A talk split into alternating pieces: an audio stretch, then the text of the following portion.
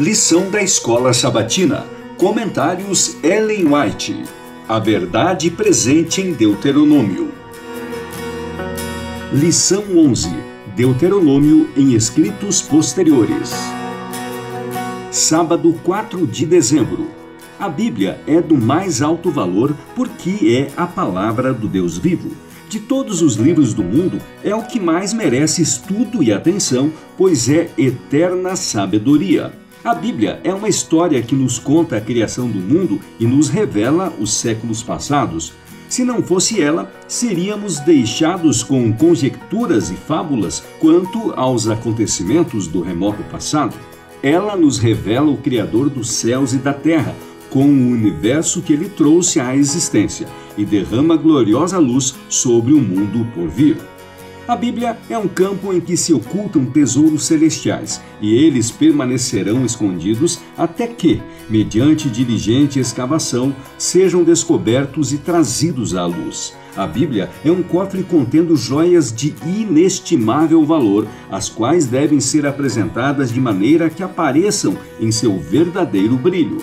Conselhos aos pais, professores e estudantes, página 421. O salmista declarou: A revelação das tuas palavras traz luz e dá entendimento aos simples. Salmo 119, verso 130. Como poder educador, a Bíblia não tem igual. Nenhuma obra científica é tão apropriada para desenvolver a mente como a contemplação das grandiosas e essenciais verdades e lições práticas da Bíblia.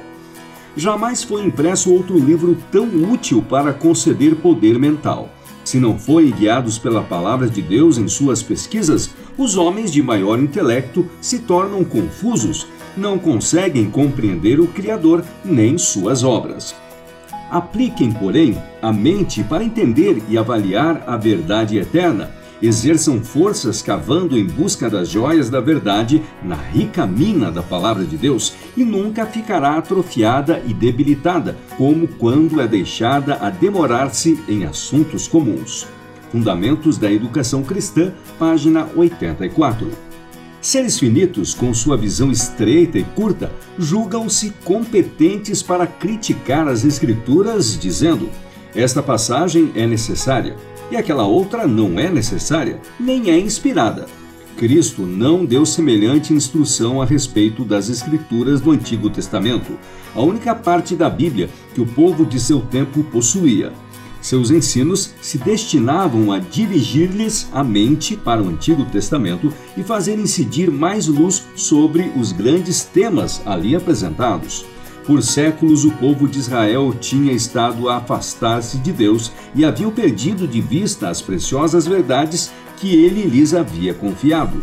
Essas verdades foram cobertas com fórmulas e cerimônias supersticiosas que lhes ocultavam o verdadeiro significado. Cristo veio para remover o lixo que lhes havia obscurecido o brilho. Colocou-as como pedras preciosas em um novo engaste.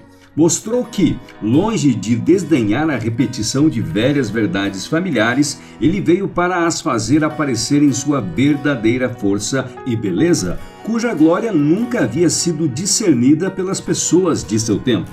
Ele mesmo, como autor dessas verdades reveladas, bem podia apresentar ao povo seu sentido verdadeiro, libertando-as das falsas interpretações e teorias adotadas pelos líderes para satisfazer seu estado profano, sua falta de espiritualidade e de amor a Deus. Ele removeu aquilo que roubara a essas verdades a vida e o poder vital restituindo-as ao mundo em todo o seu frescor e força originais. Testemunhos para a Igreja, volume 5, páginas 709 e 710.